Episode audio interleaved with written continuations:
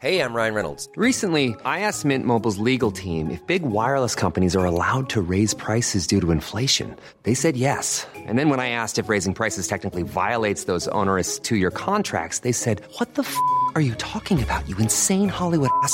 So to recap, we're cutting the price of Mint Unlimited from $30 a month to just $15 a month. Give it a try at mintmobile.com slash switch. $45 upfront for three months plus taxes and fees. Promo rate for new customers for limited time. Unlimited more than 40 gigabytes per month. Slows. Full terms at mintmobile.com. Heraldo Podcast, un lugar para tus oídos. Hoy, en primera plana, los paisanos en el extranjero sacan la casta. ¿Sabes cuánto dinero han mandado en remesas? Esto es Primera Plana de El Heraldo de México. De acuerdo con el Banco de México, los mexicanos que viven en el extranjero rompieron un récord de envíos de remesas en mayo pasado, a pesar de la crisis por la pandemia de COVID-19. Las remesas son todo aquel dinero de personas de origen mexicano que viven en otro país y que envían a sus familias. Representan cerca del 3% del PIB de México. Según los datos oficiales, la demanda de mano de obra en Estados Unidos permitió que los migrantes mexicanos enviaran más de 4 mil millones de dólares por la celebración del Día de las Madres, para que sus familias pudieran comprar regalos a sus mamás, abuelitas, hermanas y tías.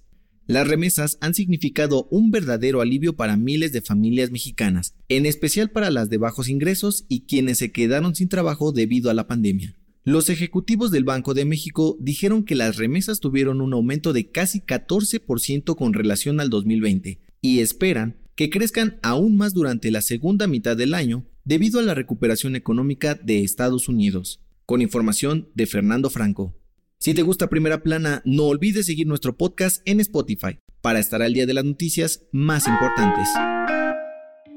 Andrés Manuel López Obrador sacó los manteles largos y celebró en grande el tercer aniversario de su victoria en las elecciones presidenciales del 2018. Con un informe desde Palacio Nacional, el presidente agradeció a los mexicanos que han confiado en él y su proyecto de gobierno, y dijo que están trabajando para recuperar la normalidad y salir adelante de la crisis económica derivada por la pandemia de COVID-19. Además, dijo que el pueblo sabio ayudó a Morena y sus aliados a ganar las elecciones del pasado 6 de junio en 11 de las 15 gobernaturas que se eligieron y en la Cámara de Diputados, por lo que los partidos de oposición no podrán frenar los programas de apoyo social de la 4T ni la construcción del tren Maya.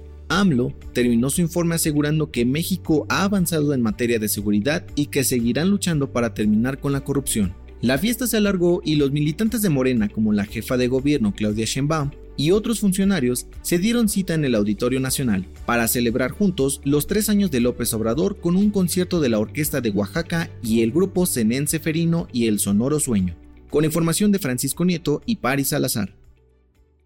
En otras noticias, padres y madres de niños con cáncer denunciaron al subsecretario de Salud, Hugo López Gatel, ante la Fiscalía General de la República, por los delitos de genocidio, comisión por omisión y discriminación ante el desabasto de medicamentos y por llamarlos golpistas. Además, la Organización Panamericana de la Salud informó que la variante Delta de COVID-19 ya está presente en México. Los estados donde se ha detectado son Quintana Roo, Baja California y la Ciudad de México. Y en los espectáculos, los Foo Fighters anunciaron su regreso a la Ciudad de México y se presentarán en el Foro Sol el próximo 10 de noviembre. El dato que cambiará tu día. El profesor le pregunta a Pepito, Pepito, ¿cómo suena la M con la A? Ma. Muy bien, Pepito. Y si le colocas una tilde, ¿cómo suena? Pues Matilde. Pepito es el protagonista de muchos de los chistes en México, pero ¿sabe su origen? De acuerdo con los registros, el personaje nació del cuento infantil Madeline y el sombrero malo, escrito en Estados Unidos en 1956, donde fue descrito como un niño muy travieso y grosero. Esta figura es conocida en todo el mundo con diferentes nombres, en Latinoamérica y España como Pepito o Jaimito, en Estados Unidos es Johnny y en algunos países de Europa se llama Toto. Esto fue Primera Plana, un podcast de El Heraldo de México. Encuentra nuestra primera plana en el periódico impreso, página web y ahora en podcast. Síguenos en Twitter, arroba Heraldo de México, Instagram, arroba El Heraldo de México y encuéntranos en Facebook y YouTube como El Heraldo de México. Hasta mañana.